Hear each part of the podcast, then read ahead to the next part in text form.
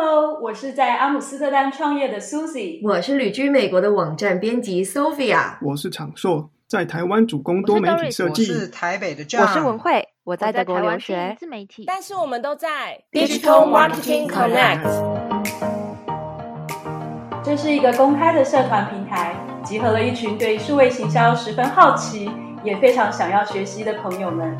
因为一个人学习实在是太孤单了，只有志同道合的人一起成长，才更有动力，而且更好玩啊！对啊，而且我们还会定期举办读书会。不仅如此，我们每个月都还会邀请在世界各地，像是美国、欧洲、台湾的数位行销实务专家，来分享他们的故事及经验呢。对啊，我们超上进的。做这些，也就是希望大家能在一个愉快的学习环境中，吸收实用数位行销的知识养分，也能通过这个平台，有机会跟专家们 live 互动哦。那我们赶快来听听本月的 Pockets 实务专家想要跟我们分享什么样的内容吧。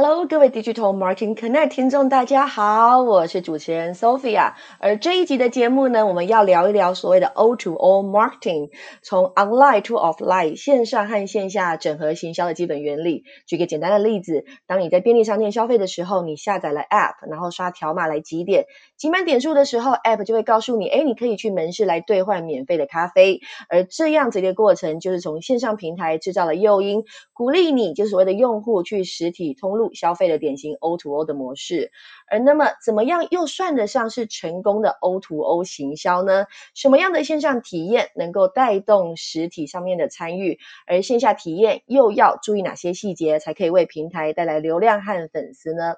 不论你是在 O to O 执行的哪一个阶段，是老手还是小白，相信我在这一集的内容会有满满的实力分享，让你瞬间就成为晋级的 O to O 达人。首先，让我们欢迎这一集的来宾，他是曾经在游戏公司、网络公司，还有所谓的 SAS 产业担任过行销经理人的 Angela Lee。让我们欢迎 Angela。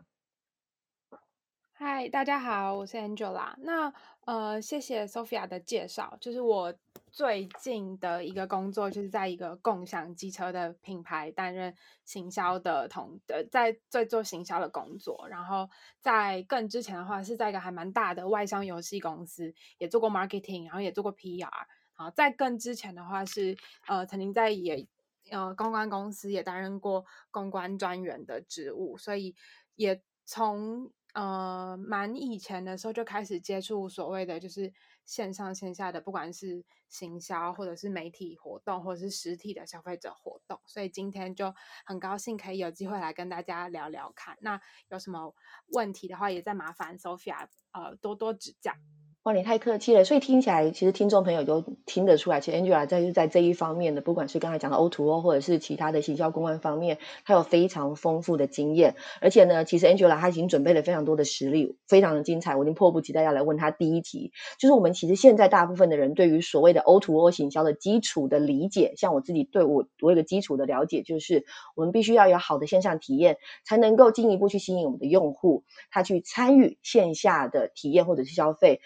但是呢，先从线上的部分我们开始来说好了。在设计一个线上的活动的时候，Angela，你认为要思考哪一些面向，才能够设计出来一个能够真的吸引人来参与的活动呢？嗯，那因为其实刚刚 Sophia 有提到说，就是我们在线上的活动的时候要怎么样吸引人嘛？那其实回到这个的这一题的话，我会想要从就是所谓的 marketing funnel 来看这件事情。那以往的 marketing funnel 可能呃，行销渠道最一开始最上面是你要让消费者看到你的商品，然后他要对你的产品有 awareness，然后再来第二层的话，他看到了这个东西之后，他要能够吸引他的兴趣，所以呃这一块第二层可能会是他的 interest，然后再来他要开始考虑说，哎要不要用这个产品，或是要不要做这个行动，所以这时候他会有很多很多的考虑，会有很多的 consideration，他会想说，哎。要用呢？不用呢？他可能会开始同时之间去找一些资料，或者是问问看朋友。好，当他开始收集完多方资料之后，他下一步他会进入到他的评估，也就是 evaluation 的阶段。在这边，他可能会想说：那我嗯要付多少钱，或者我要付出多少努力，或者我要怎么样？是不是很麻烦？是不是我要去到一个很远的地方才有办法完成这件事情？等等。所以中间有很多很多的因素都有可能会使他最后。做了一个决定，叫做 purchase，或者是他不 purchase。所以刚刚说我说的这个 marketing funnel 从上到下，其实每一个环节都有可能会流失掉这个人嘛。那对我们来说，在 on O to O 的情况下，其实不是不再是只有 awareness 会需要从呃不不再是只有 awareness 是我们需要考虑的，反而是你从他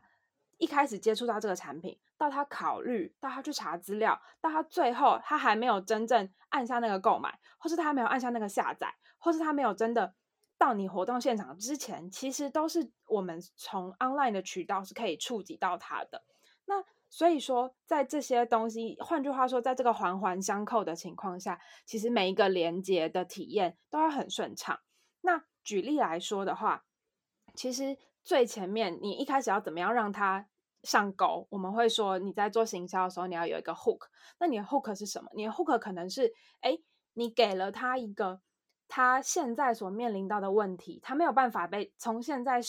有的活动，或是从现在有的产品，他没办法解决的事情。一个你给他一个很酷的功能，他期盼已久的事情，或者是哇，你给他一个超杀的折扣，或者是可能很单纯的，你给他一个。你他所看到的广告是一个很有冲击力的、很有很有视觉效果的东西，或者最后一个可能是，哎，他身边的人都在用，他不用，感觉好像有点落伍。所以其实刚刚每一个我所说的这些 hook，可能听众朋友或者是 Sophia 应该大多多少少都会从自己生活中去想到一些，哎，好像有有这样子的案例。举例而言，比如说朋友都在用是什么？前阵子很红的 Clubhouse，Clubhouse 就是一个。朋友都在用，然后我就觉得说，哎，这是什么？好好奇哦，又要邀请制，那我好想看看哦。可是我要怎么看？所以这个时候他就有吸引他的好奇。那最后他经过了很多的考虑，他觉得，嗯，我想试试看。然后他去做了一个行动，行动叫做，哎，找有邀请码的朋友分享给我。这可能是一个案例。那视觉上的效果或是冲击可能会是什么？比如说 Uber Eats 去年的那个。广告，他不是找了很多很多的大牌的明星来代言嘛？然后那个广告可能大家一开始都看不太懂，或者是想说，哎，这两个明星的组合，比如说蔡依林跟林美秀两个组合很碰撞，很有火花，大家会开始讨论，那就会觉得说，哎，这个是什么？他想要试试看，也一样，或者是很多很多的，呃，不管是游戏或者是服务类型的，都会在吸引用户来做下载的时候，给予他很多很多的好处。比如说，你第一次下载，就送你一个角色等等，这样子的方式，其实你要去想的是，呃，第一个你的 hook 是什么，然后这个 hook 怎样可以达到你想要的 TA，你的 TA 最关心的是什么？这我觉得这是最重要的第一件事情。然后第二件事情就是我刚刚说的，呃，每一个环节的环环相扣是否都有做好？你是不是有让呃用户觉得说，哎，每个地方你都帮他提前考虑到？这样子才会是一个完完整的体验。然后第三个，我觉得很重要的是，你要承接上我上面说的 hook 跟好的体验这件事情，要让用户觉得，哎，这个东西是为了我而打造的，它是一个很克制化的、很贴心的东西。你要让客户觉得说，哎，你做这个行销活动，或是你这个文案很懂它。所以我觉得这是一些呃，我们在规划 O to O 活动的时候，我们单看线上这个环节的时候，会需要注意的东西。所以其实 Angela 你刚才一直提到的就是那个 hook 本身，我不晓得我这样理解对不对？嗯，就说包含你可能提到第一个就是透过行销漏斗，可能是先解决你 T A 的痛点，对，然后可能切入，那可能它除了痛解决解决痛点之外，另外一个就是要有诱因，我给你礼物，我给你惊喜，我把你。对，骗进来。对，就是说你的你的客人想要什么，你就要尽量给他什么，因为那才是他们能够真正最驱使他来使使用你这个产品，或是来使用你这个来参加你这个活动的最大的动力，要不然你只是一开始可能哦，比如说给他一些免运券，然后当他你给他免运券让他进来了，可是他如果还是在他上面找不到他想要买的商品，那他一定也还是一下就走了，他就去别人家买商品了。没错，我觉得你刚才讲那个非嗯常的，嗯，怎么讲？我觉得你刚刚讲的那一点非常好，就让我就是整个人就是醒过来。就是你刚才说 要让你的消费者、你的 TA 觉得是我为你而打造，我克制化给你。我觉得这句话很厉害耶。你有没有可不可以举个例子，或者是你操作过的经验？因为我觉得这太厉害，就是因为你坦白讲，你你你一个你一个不管是线上或线下的 campaign 出来，你一定不可能只为了一个人做嘛。但是你就是有办法，不管是用环环相扣，你刚才一直提到环环相扣的这个，不管是文案或者整个这个体验的这个串串接串流，让你的消费者嗯觉得、对，这就是我要的。我觉得这才是你们真正厉害的功力所在。对，所以比如说像呃，我之前在 GoShare 的时候，我们大概是二零一九年的十月，我们在台北终于上线这个服务嘛。然后那时候它的时空背景是我们已经先在桃园上线，但是台北大家都很很在还在等，在敲完，在引颈期盼，想说到底什么时候才要开放台北，或者什么时候才要开放新北，大家已经等很久了。所以我们那时候来做上市的活动，最主要就只有一个 slogan，叫做“我们来了”。我们也没有什么其他很花俏的东西，我们就是告诉大家我们来了，对不起，让你久等了。那这个久等的背后所代表的含义是我们来了，那我们带我们端出什么好玩的东西来给你，我们端出你想要的东西给你，我们端出来的是呃市面上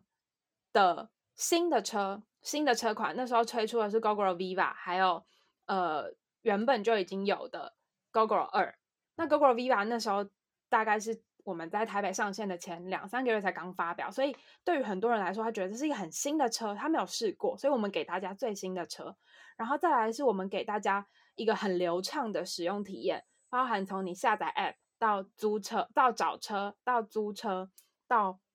整个骑乘的体验，然后到还车，还有甚至我们在线上社群，我们也是给营造一个很顽皮、很活泼，好像我们就是一个你的朋友这样子的感觉。我们想要给你的是一个全然耳目一新的感受。那时候，呃，我们就会去针对说，那我们去看现在市场上想要用共享机车的用户，他们都在意的是什么？他们在意的可能是续航力，他们可能在意的是车子可能不好停，他们在意的可能是呃车子很难找，车子不够多，所以我们就一一都透过我们的这些。我们当然实际上都还是要把这些东西做到，比如说我们一口气放了三千辆车，比如说我们给大家最新的车，最最够力的车，我们也有 Google Network 可以支持用户能够自己去换电，让大家不会受限于电池的里程。我们把这些基本的产品面都先做好，但是我们在行销上面，我们用一个很强而有力的语言、跟文字、跟视觉的东西来给大家一个全新的震撼。所以就结合就会回扣到我刚刚说的 Hook 那边，我们给大家，我们帮大家解决大家的 pain points，然后我们给大家第一次下载的一些折扣、一些体验，然后我们用很震撼的视觉，然后我们最后在在网络上找了让朋友们可以互相推荐，比如说我今天可以把我的折扣码，呃，我可以把我的邀请码送给 Sophia，然后 Sophia 就可以获得两张。呃，coupon 让他可以下一次骑车的时候可以省下一些钱。我们是这样子在规划一个 online 跟 offline 的结合的活动，就是要确保滴水不漏，让你想要跑走都舍不得。没错，就是想要让用户所有有可能会留下、会接触到我们的地方，然后留会留下来的地方，会喜欢上我们的地方，都需要是准备好的。好哦，那我来喽，第二题喽，我来喽，我来喽，好让你久等喽。那么你认为，就是在就像你的经验，你在设计这个线上体验的时候，线上你比较常遇到的嗯挑战会是什么？那你当初是怎么来克服这些挑战的呢？我觉得其实最容易遇到的挑战就是今天我的环环相扣的流程不相扣了。也就是说，如果今天这个流程断裂了，那用户就很容易在中间就跑走嘛。那为什么会这样子呢？有的时候会有一些情况是，我的这个流程其实不是符合我们的用户真正的使用习惯的，就是你以为他会这样，但他其实根本就不会这样。所以，那遇到这样子的挑战的时候，我觉得应该是要，嗯，不要以自不要太过度以自己的角度去思考，说一定要怎么样，因为其实用户千千百百种，那就好像今天，呃，我们在。呃，应该是说，今天你在你你们你你没有办法预测用户一定会做什么样子的事情，所以换句话说，我们在平台上或者我们在服务上可以做的事情，就是尽量把我们想得到的东西都先推出来，然后介绍给用户，让用户来试着体验看看。举例来说，不管是像在呃电商的平台上面一样，我们不会知道说今天这个用户他上。到这个，比如说虾皮或是 PC Home，它是特定想要买什么。可是今天虾皮跟 PC，他们可以做的事情是，他们把商品整整齐齐的摆好，然后索引都做好，然后价格，然后界面都做的很明确、很完善。所以这样子的情况下，用户他想要找到什么东西的时候，还是比较容易的。在这样子的情况下，才会有可能让用户在。你的整个网站上的体验的流程，或者在你 App 上的体验流程是好的，而不会很容易就离开这个网站。或再举例，我们自己在 GoShare 呃做用户新注册的时候，因为呃要骑机车，你必须要验证他的驾照，还要验证他的身份证，所以其实很多用户他在以往在做这种类似，不管是呃金融也有一些金融产业也有一些这样子的呃 KYC 的流程嘛，那。很多人都容易在这样子的流程就会先觉得，哈，又要上传身份证，又要上传什么驾照，或是有的要上传银行的资料、银行封面、银本等等，就是好麻烦哦。那到这边好麻烦，他可能就会觉得，那我就不要不要做不要申请了，或者是他申请完之后，他没有办法马上得知他到底是通过还是不通过，那他可能也会觉得，嗯，那我就先把 App 关掉好了，我先去做做别的事。那等到他。下一次再想到要开你的 App 的时候，可能已经不知道是什么时候了。说不定你已经流失，你已经失去这个用户了。所以对高血来说，我们在设计这样的体验的时候，我们就会想，今天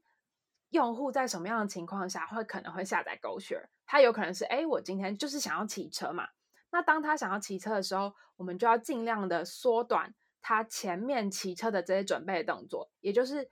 它最好是一打开 App 就可以看到车在哪里，然后就可以租到车。所以我们就在前端的，不管是用户注册，我们使用 AI 人工认证的方式，让他几乎只要在两三分钟之内就可以收到验证成功的通或是不成功的通知。然后他也可以知道说，如果不成功，他要怎么修正。所以这样大幅缩减了他的等候时间的情况下，你还是可以持续把他留在他当下需要骑车的那个情绪里面，他就比较不容易会流失。听说你们 O to O 的这个过程要非常的，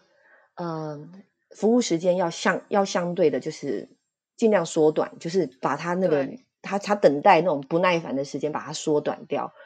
对，然后也要非常的直觉。没错，如果他今天一旦觉得说还要等好久，他开始有这样的念头，你就不知道他有可能会去哪了。所以我们会希望尽量不要让他可以有跑掉的空隙。就会希望让他一步接着一步，然后我们不管是 App 的可能导引、索引，或者是网站上的文案，都需要一步一步引导他，让他继续 stay on stay with us，要不然他跑掉，你很难再有机会再把他抓回来，甚至你要再把他抓回来，也可能会需要更多的成本。真的，所以你刚才就一直一直，因为我听到你一直强调的强调，就是这个环环相扣，环环相扣，把他抓回来，把他抓回来，这个。的这一个模式，就让我觉得说，其实像 O to O，它它是一个从线上到线下，就像你刚才提到的一个环环相扣的模式嘛。那么只要你是设计的好的线上体验，你当然能够进一步去驱动你的用户去做实体上面的消费，或者是直接可以参与线下的活动。那在你的经验看来，你要给予所谓的用户一个美好的线下体验，又需要注意哪一些环节呢？呃，其实前面有讲到说，就是要让。用户觉得这件事情是很贴心的，很为我着想的，或者是或者说他在意的东西有被照顾到嘛？那呃，所以我觉得克制化这件事情能不能够满足用户的需求是非常关键的。那举个例子来说，像 GoShare 在设计呃这个服务的时候，我们就在想，好，那今天我什么我要骑车嘛？比如说我要从呃公馆移动到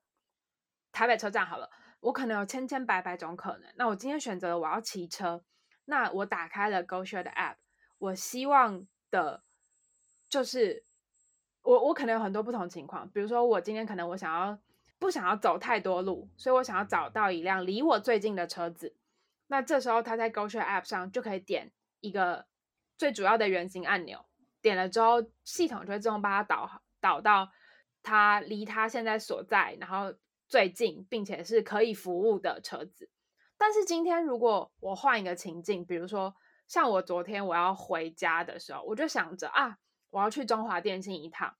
然后所以我又想要在我现在的地方跟我回家的路上找到一个顺顺畅的中顺顺路的中华电信。那换句话说也一样，如果今天是我从某一个地方要去到另外一个地方，那我想要在那个顺向的地方找到一辆狗血所以我就可以这时候 GoShare App 也可以符合我这样子的需求，因为你可以在 App 上直接缩放地图，看到哪一辆车跟你同一侧，你就可以预定那辆车，然后就走过去，就可以开始启动骑那辆车。但有另外一种情况，其实是。你今天想说哦好，那要去哪里？好了，然后你在路边看到了一辆 GoShare，想说啊，不然我骑 GoShare 去好了。所以这个时候我们也也想到这个情情境，那要怎么解决？就是我们设计了一个功能，是你在 GoShare 的 App 里面打开之后，就有一个扫码的呃相机。那你这时候使用这个扫码相机，直接对准车子上的车身上的 QR code 之后，它一样也可以自动帮你 locate 到这个 App 里面。的那一辆车，你就直接按预约，就不用在地图上，你还要拉放大缩小，然后在很像在戳戳乐一样猜到你现在面前的那辆一二三四五的车牌的位置在你地图上的哪一个，所以这样就可以大大减少他从起心动念想要租车到实际上租车的这个时间点，我们帮他节省掉这个麻烦，那他就比较有机会继续的使用我们的这个服务。你刚才那个功能太厉害了，我居然可以找到我，就是说我不想要过马路，我可以，我可以，我可以看得出来对面跟我，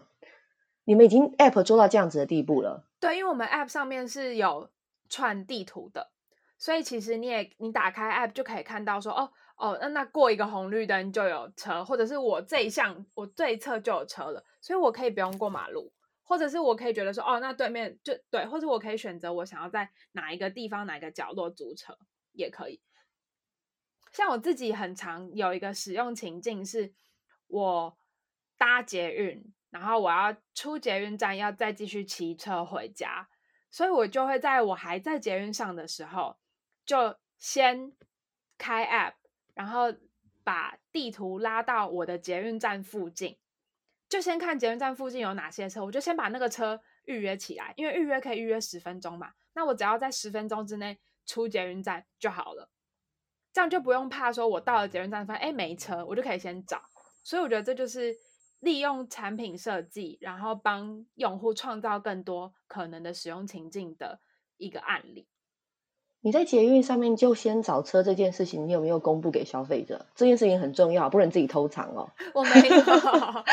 这个很重要哦。对，其实不一定是找车，就是我自己如果要叫 Uber，我也会这样，因为我就不想要等啊。我不想要我出捷运站之后我还在那边等 Uber，我想要 Uber 等我，所以我就上好差不多的时间，然后就是提前叫车，然后就我出捷运站车就刚好来，所以一样道理，我觉得这就是。当你的产品做的很完整的时候，功能也很健全的时候，消费者就可以自己运用这些很基础的功能，然后去发挥出他自己想要的应用方式。我觉得蛮好玩的。因为我相信有有些有些听众朋友，我坦白讲，大家一定没有想到，大家一定想说，哎，我快要到捷运的时候是打电话给男朋友或者是爸爸妈妈来接，但没有想过可以先叫车哦。对啊，就 蛮好玩的。对啊。对啊，对啊，所以就在就像你你刚才分享嘛，我们就来看，就是你刚才说的线上活动，它要驱动就是所谓的使用者来参与线下的体验之后，那么就像你刚才提到这么顺畅、这么美妙的一个好的体验，可以让我这些用户我很自愿的去分享或推荐给身边的亲朋好友啊。那么在你看来，呃，就是要让这个用户他愿意去做分享还有推荐的这个动作的时候，又需要什么样不一样的或进一步的诱因呢？其实我觉得这个东西就跟平常我们在买团购美食是一样的，就是、嗯 对不对？我平常买团购美食，我觉得一定是这个东西很好吃，或是很便宜，或是很难抢到，或是排队要排很久，然后等等等等，我才会分享嘛。所以回回过头来，如果套到这样子的 O to O 的活动，我觉得也是一样，要么是这个活动很好玩、很好笑，或者是哇以前没有人做过，很酷，或者是怎么样呢？我分享这个活动有好处拿，我有点数，或者是我有 coupon，或者是我有钱，等等等等。所以其实这些诱因不拖这些啦，不不拖我刚刚说的这几个类型，但是重点还是一样，要回到你要去想说，那今天你们的用户所在乎的会是什么？所以举个例子，像我之前在做游戏，然后游戏它是一个很靠朋友人拉人介绍来玩的这这样这样子的一个生态。当然也有那种就是一个人可以玩的游戏，比如说切水果。但是我们公司的游戏比较不是那一类型，我们公司游戏大部分都是那种可能五对五的团战啊，或者是希望你可以尽量找朋友一起来玩的比较休闲的游戏，可能赛车啊，或者是大逃杀游戏等等。我们都希望朋友们之间互相组队，而且也因为朋友们如果可以一起玩的话，他们才有机会一起讨论，然后再一起持续的玩。所以我们的目的就是希望让今天，假设今天我希望让我自己是一个玩家，我希望推荐给 Sophia 玩，然后我希望 Sophia 来玩。所以游戏公司很常做的一件事情就是，他会在游戏里面有一些任务，每日任务要达成。那比如说今天我的任务可能就是我要邀请一个朋友来玩这个游戏。那当我邀请成功之后，他就可以得到一个好一个一个一个印章。那他今天收集满十个印章，就可以用这十个印章去换一个很稀有的宝物。所以这样子的东西，然后同时之间，我们还要让邀请这件事情变得很简单。什么意思？如果回到团购的案例，我要说服 Sophia 买今天这个拿破仑派，我是不是要可能至少要让 Sophia 试吃一下？我要跟你碰到面，我要跟你描述说这个东西多好吃，多好吃。我要告诉你说，哦，它多便宜，然后多难买，等等等等。可是回到游戏里面，我想要邀请 Sophia 来玩这个游戏，很简单，我只要透过 Facebook 登入这个游戏，然后我就可以邀请我在 Facebook 上面的好友，或者是我可以把这个游戏很好玩的这个讯息直接复制起来。就我们透过产品的机制去设计一些功能，我直接复制起来就可以传送到我的其他的社群媒体上，可能 Facebook、可能 Line、可能 Instagram 传给我的我想要邀请的朋友，然后我的朋友就会看到说，哎。比如说 Angela 邀请 Sophia 来玩这个什么什么游戏，然后现在下载的话，你可以获得什么什么什么虚有的宝呃稀有的宝物，就这样。所以当我们让邀请这件事情变得简单之后，我们也提供了邀请的诱因，那玩家就比较自然而然的会不觉他就不觉得邀请这件事很麻烦，他就会比较愿意去分享，然后他就比较愿意持续的帮助。我们来做扩散。其实你讲到拿破仑派，只要是 Angela 推荐的所有团购，我都加一，是吗？对 对，就是脑波很弱，所以朋友很重要啊。你身边什么人很重要啊？没错，所以这就是其实我觉得很多不管是网络服务，或者是呃游戏，或者是其实就团购商品都是这样，就是你的朋友，你你会相信你的朋友嘛？你知道你朋友一定推荐好东西，所以我们要让推荐这件事情变得简单。然后要一直善用这样子的功能，我觉得就是蛮重要的。没错，没错。所以，呃，如果是以品牌角度来看这件事情好了，那么 O to O 的行销，它到底是成功还是失败？它当然可以从很多指标来评估嘛，比如说曝光数啦、App 的星级评价啦、下载数量啦、现金流等等等等，来评估一个 O to O 的专案它是不是成功。那么在 Angela 看来，你你怎么来看？你觉得有哪一些指标其实是不可或缺的？嗯。其实刚刚有说到很多，就是曝光啊，或是 App 的评分，或者是下载数等等。呃，当然还这这就是比较从数字面的角度嘛。那数字上还有一些其他的，比如说我会去看这个品牌它的社群声量啦，或者是它社群上面可能是 Facebook，可能是 Instagram，它的粉丝有多少，或者是它的平均的互动怎么样。因为有的粉砖以前啦，以前我看过一些粉砖，它可能粉丝人数哇动不动就五六十万，但是你真的回去看它的每一篇贴文的互动，不管是赞或是留言，其实都很少。那在这样子的情况下，我们就觉得，嗯，那这个品牌可能它就不一定真的有做到做社群或是做互动，做到它的消费者心目中，那我们就会觉得比较可惜。尤其当它有这么大的 fan base 的时候，所以其实。指标，比如说像刚刚讲的那些社群的部分的话，其实量化的指标有这些，但其实还有一些其他的比较直化的东西是我们可以再来看的。比如说今天你的呃一个你你的商品的在社群上面的讨论度，或者是说今天你这个品牌能够跟什么样子的品牌来做联名、来做合作，也是另外一个可以参考的。不一样的标准。再举个例子来说，像我们之前在游戏公司的时候，我们很常在过逢年过节的时候，跟 Seven Eleven 或者是全家这种重量级的通路商来做合作。那我们最常做的一种合作就是，呃，消费满额，然后你就会拿到一张，呃，现在大家去便利商店。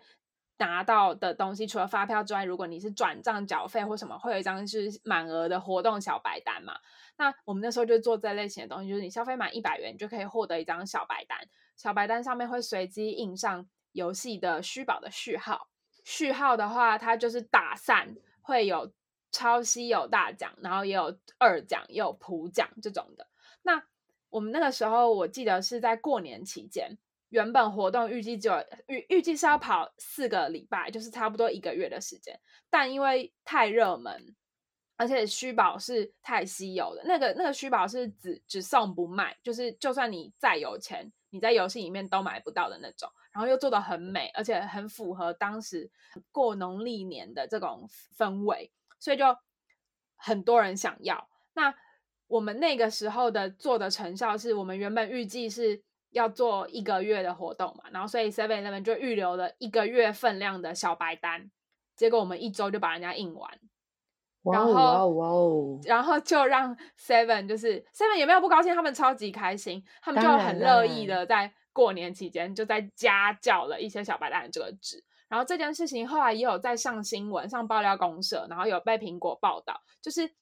因为大家都想要那个纸，所以就会看到很多。各种奇奇怪怪的情况，比如说有的人就会去举报说啊哪边哪边的店员就是私藏那个纸啊，然后就是呃，或者是有阿公要去帮孙子，有有阿公要去买东西，然后孙子就千叮咛万交代阿公说阿公有那个小白单要记得帮我拿，结果阿公就问店员说有没有，然后店员就跟阿公说没有，然后阿公就很伤心很失落的回家，然后这一切都被后面的民众看在眼里，然后民众就把这个故事写上去抛到爆料公社，然后。大家就来报，就大家就开始群起挞伐等等等等，然后就是这件事情，就后来也有苹果也有去报道一下，就觉得说哇，就是这个现象其实还还蛮特别的。那对我们来说，我们也觉得算是还蛮高兴，就是呃，玩家对我们的还蛮开心，玩家对我们的支持。然后当然，我们的 partner Seven Eleven 也非常非常高兴，然后之后也都陆续合作了很多年。所以其实像做到这种的。呃，你可以跟 Seven 这种全国四五千家分店的这种 partner 合作到，然后你可以做到自自然然的有人会去讨论这件事情，然后有媒体会来报道，所以我觉得这也是另外一种的可以看这看这个活动或者是这件事情有没有成功的另外一个指标。然后或者是说像 Garena 之前的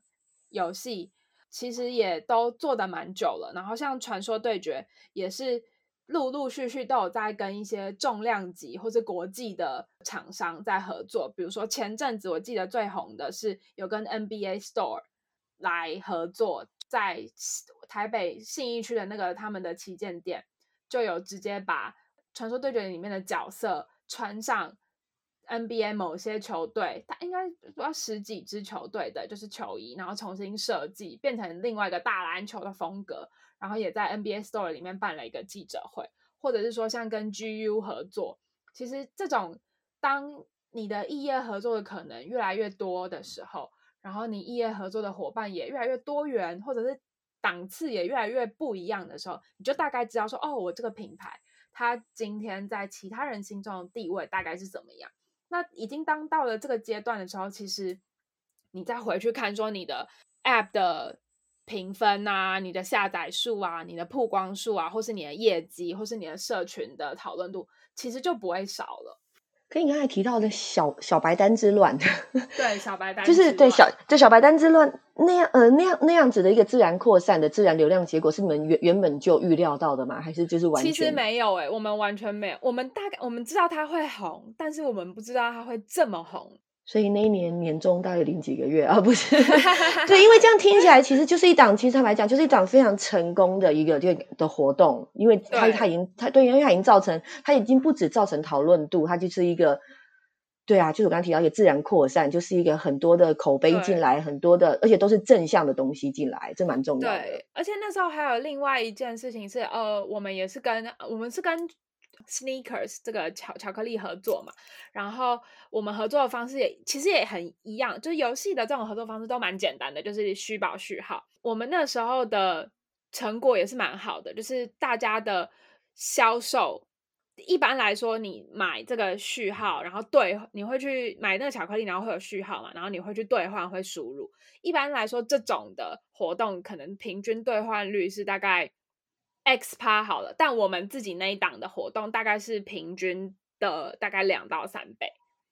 我们的 partner 也都很开心，他从此以后就是都觉得说，哎，那 Garena 的游戏，它的 IP 或者是说它的玩家的热情的支持程度其实都很好，都很愿意继续来跟我们做这样子的合作。就是从此在公司的地位都不一样，就是可以十点半再进公司这样子。没有没有没有没有。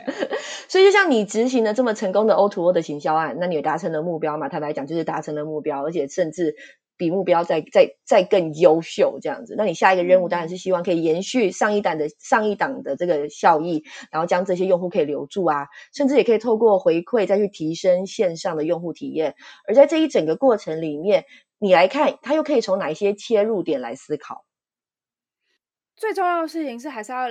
了解你的用户，那你的用户，因为你用户一开始可能被你因为各种原因吸引进来了嘛，那你要知道是他们为什么想来，他们想要从你的 App，想要从你的服务，想要从你的产品上得到什么东西。先了解他们的需求之后，你要把整个你能够提供给他们的东西，整个环节都想清楚，然后你要知道说，那他们要怎么样。可以，他他们想要的东西，就你你要把自己想象成是一个商店老板，他想象他想要的东西，你商店能不能够支持他？你能有没有东西能够卖给他？如果没有，那你要你你是不是要调整？要怎么调整？那不要要不要调整？也可能也会觉得说，哦，那不行，现在这个客人他想要的东西太刁钻了，那我没有办法调整。那没有办法调整的话，我是有什么其他的折中办法？所以举例来说，GoShare 的。一开始上线的时候，有几件事情蛮呃蛮容易让用户就是会有不一样的意见的，比如说安全帽的没有没有面镜这件事情，就是因为没有面镜这件事情，其实我觉得它是每个人不同的使用习惯啦。像我自己，就是我平常骑车的时候，我自己的安全帽是有面镜的，可是我出去。骑车出去比其他县市玩，我租的车其实不一定会有面镜。那所以其实，但我也没，我不会特别觉得怎么样。可是有一种情况叫做下雨，下雨的时候你就是怎样都不可能不没有面镜嘛，对不对？就那个雨会一直泼进来。可是也有一种情况叫做它是毛毛雨，毛毛雨的时候你其实就会觉得说好，那我就骑车。可骑车如果毛毛雨，然后那雨一直飘下来，其实会很阿杂。那这件事情我。勾血之前也都有很多很多次内部不一样的讨论，我们就当然有想说是不是要装，或者不要要装吗？还是不要装？那如果要装，要全部一起装吗？还是等等等等？但是后来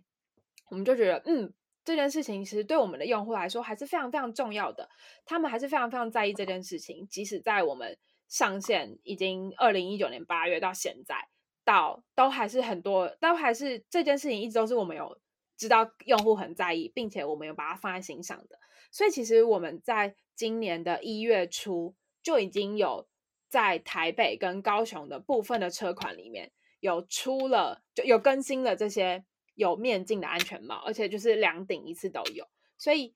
这件事情我们内部也是做了很多很多不一样的讨论跟争取，然后决定说，嗯，我们就是要做，因为我们很在乎用户的使用的体验。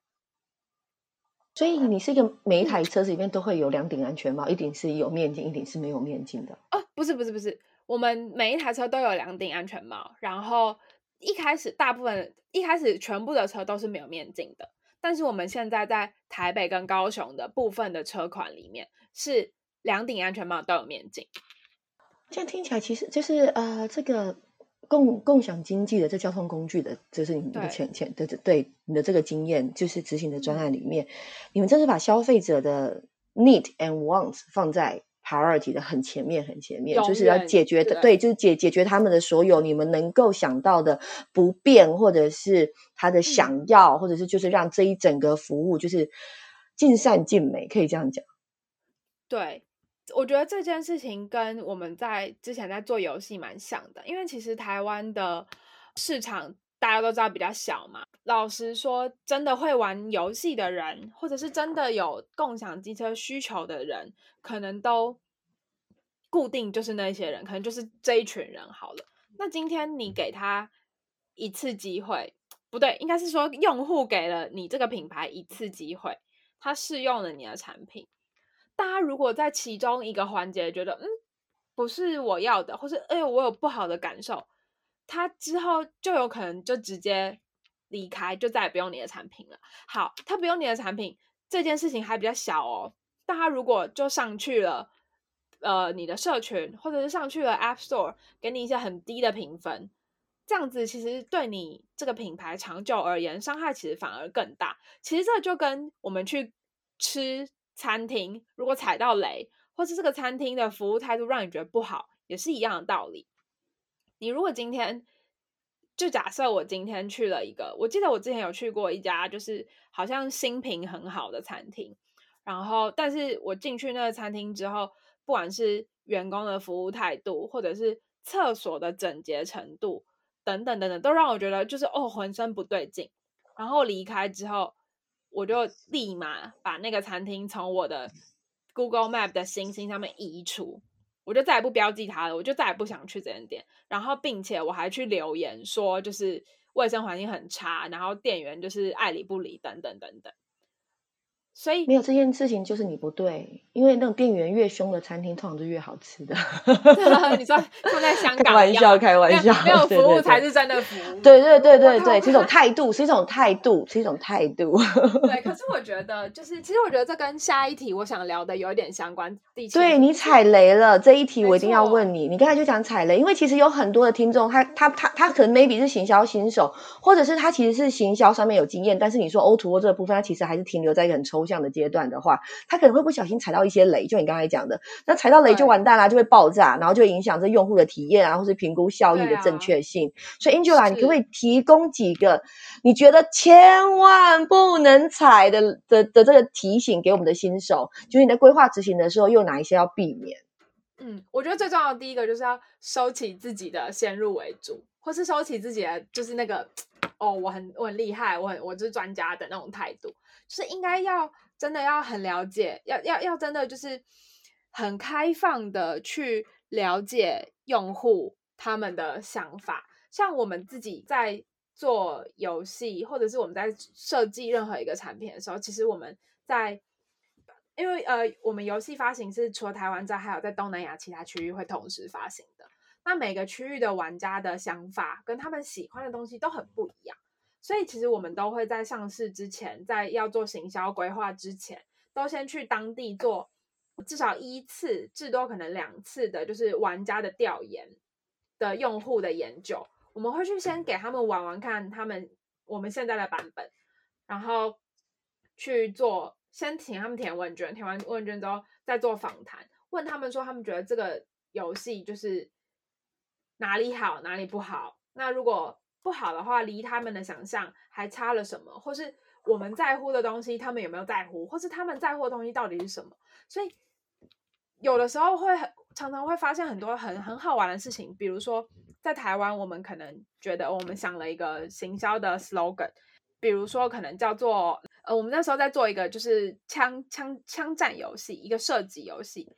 可能我们就觉得，哦，我们在台湾想要强调的是，这是一个团队合作的计划的的游戏，这是一个你可以跟朋友一起玩，然后玩的很快很快乐，就享受团战那种感觉的游戏。但我们发现，哎，台湾玩家根本就不在乎想要跟人家跟朋友打团战啊，他只在乎今天这个游戏能不能够让他展现出他自己的枪法是不是很精准。所以我们就知道说，哦，好，那如果是这样的话，我不管再用我自己想象的。Slogan 再怎么样的去打广告，再怎么样打电视广告，都不可能会打到他，因为对他来说那不是他需要的啊。同样道理，我们那时候去泰国就发现一件很好玩的事情是，泰国的玩家他在乎的也不是这个枪能不能够让他展现他的枪法很准，他在乎的是这个枪他开枪了之后那个回馈，就是那个声响啊，那个震动。是不是跟他实际上在军中使用过的枪枪的那个体验是不是一样的？所以你就会发现，哎，每个区域的人想要的都不一样。我们就会做蛮多这样子的数据分析，跟实际上去问消费者他们想要的是什么，然后回过头来，不管是修改我们的产品也好，或者是修改我们的行销策略，修改我们行销的内容。所以，其实我觉得最最最最重要的事情的这个地雷就是。不要先入为主，然后要去了解用户在想什么，了解用户在意的是什么。你可能有一个想法，但你要去试着去验证这件事情，用试着用最小规模、最小的方式，比如说问问身边的朋友啊，或者是找一些很核心的人，很很很核心的用户，你觉得可能是核心的用户，来问问看他们对于这件事情的想法可能会是什么。因为就像我刚刚说的，台湾的市场其实就这么大。你只有一次机会可以让他们认识你，然后爱上你，然后留下来持续陪伴你。要不然，如果你没有好好把握这次机会的话，其实用户在中间的任何一个环节，他不开心了，他走了，他甚至不会回来告诉你说哪里就是他不喜欢你，而你就永远就再也没有机会把他拉回来变成你的用户了。所以我觉得这件这个东西是，嗯，我在不管是游戏公司或者是在就是狗血学到的还蛮重要的事情，就是在设计整个流程的时候，一定要真的就是想象自己就是用户，并且你要去验证这件事情，然后尽量去贴近用户的想法。其实不要先入为主这件事情，对有经验的行销人来讲，真的会有一点难。有一点真的会有一点难，但是我觉得你这一点提出来非常好，就是很多事情就是要让数据来说话，让事实来说话，然后你要去做市场调查，这真的很重要。像刚才你讲到泰国的例子，我觉得非常好。我刚才想说，哎，泰国人重视的什么？是重视的枪战之后有没有东央贡可以吃吗？或者是，就是就是这东西是我们如果不经过一个调查，就是真的不知道的。我相信很多听众跟我一样，还觉得意犹未尽，但是没有办法，就是东西要要让你意犹未尽，才会一直一直听下去。所以今天我要代表 Digital Marketing Connect 还有听众们，再一次感谢我们的 Angela。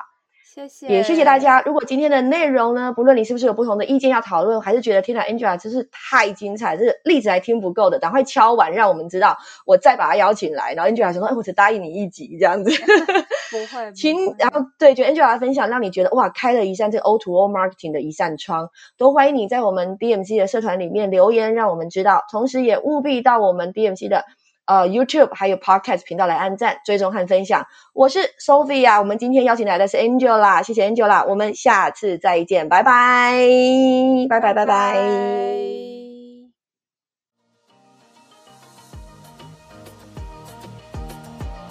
今天的节目就到此为止啦，谢谢你的收听，希望你从的访问当中有学到东西。假如你喜欢这个专访，也别忘了和其他人分享哦。我们会持续为你访问其他的食物专家，别忘了在脸书上帮我们加油哦。